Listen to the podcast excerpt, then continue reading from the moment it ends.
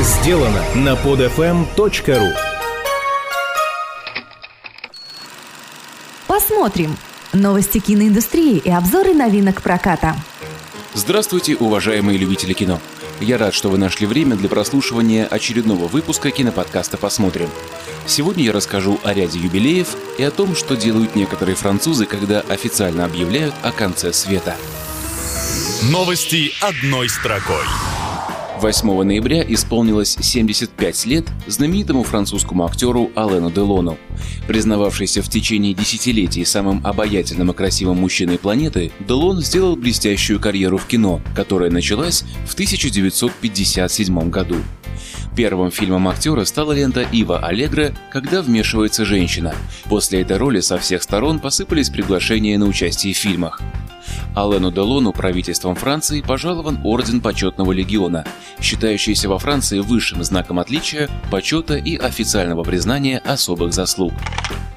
Всего на один год старше Алена Делона легендарный фильм о героях гражданской войны «Чапаев». Поподробнее, пожалуйста. Фильм «Чапаев» завоевал большое количество отечественных и зарубежных кинематографических наград.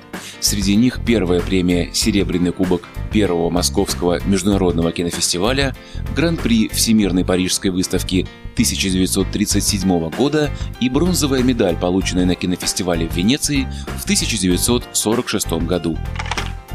Возможно, вы удивитесь, но это не все юбилеи.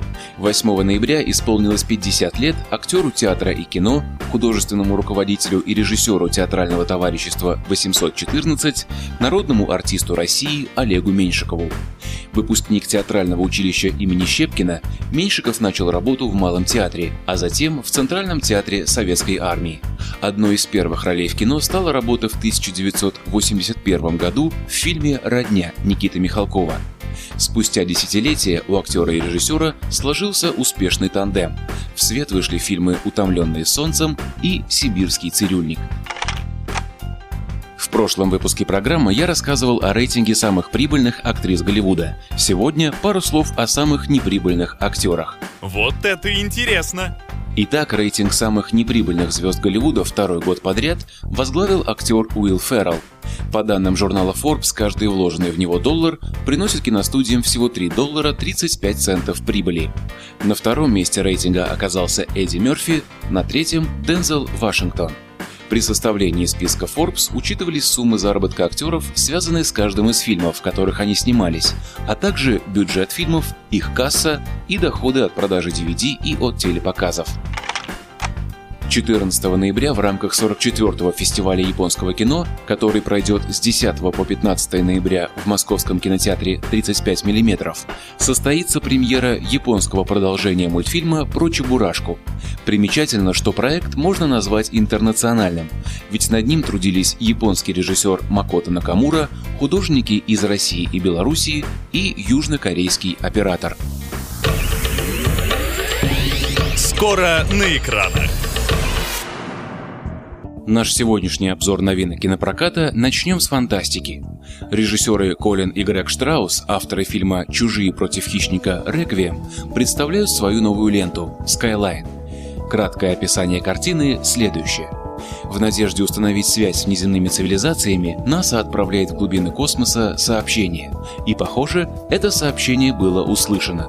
Спустя некоторое время над Лос-Анджелесом вспыхивают необычные яркие голубые огни, которые выманивают людей на улице города, где их затягивает куда-то наверх столб света. Черт, разве уже утро?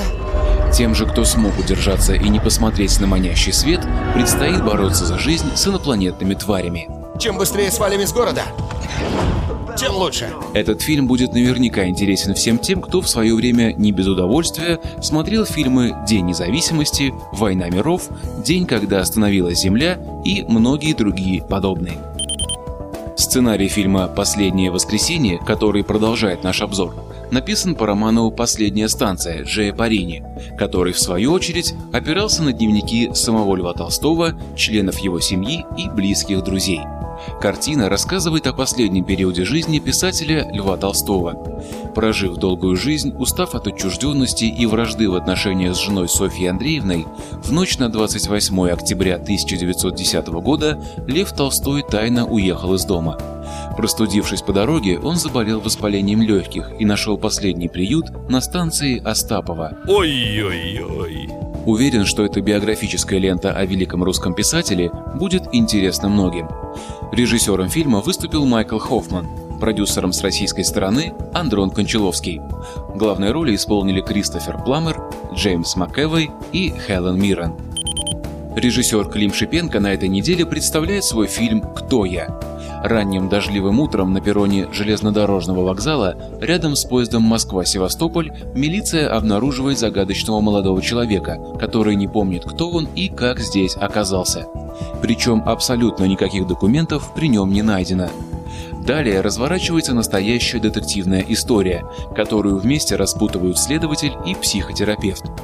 Главная женская роль в фильме досталась Жанне Фриске, которая сыграла кумира главного героя. Присутствует в фильме и Сергей Галанин в роли самого себя. Что делать, если по радио официально объявили о конце света? На Токио сброшена бомба, а по Парижу нанесен ракетный удар. Паниковать, искать убежище? Главный герой французского фильма «Последний романтик планеты Земля» кажется, не замечает всеобщей паники. Он занят поиском девушки, которая стала для него наваждением и мечтой. С целью обнять ее в последний раз Робинсон колесит по умирающей Европе. Не обходится эта кинонеделя и без комедий.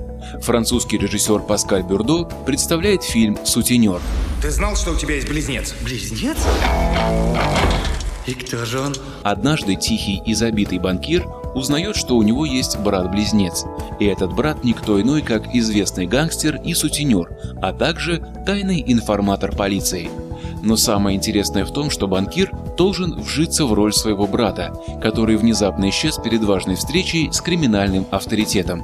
И от того, насколько хорошо ему это удастся, зависит, сможет ли полиция провести массу запланированных арестов. Но я обычный парижский банкир, я торчу в офисе уже 12 лет. Главную роль, а точнее две роли в фильме, исполнил актер Хосе Гарсия. Да вы не знаете, во что меня втянули. Я то и дело устраиваю крутые разборки и сплю сразу с тремя девчонками. Трах! Фильмы, попавшие в сегодняшний обзор, не единственные на этой неделе. Также с 11 ноября в кинотеатрах вас ждут мелодрама «Дерево», комедия «Отличница легкого поведения» и триллер «Письмо счастья». На этом мой сегодняшний рассказ завершен. Свежие новости из мира кино и обзор новинок кинопроката вас ждут ровно через неделю в киноподкасте «Посмотрим». Всем пока! Стоп! Снято! Скачать другие выпуски этого подкаста и оставить комментарии вы можете на podfm.ru. podfm.ru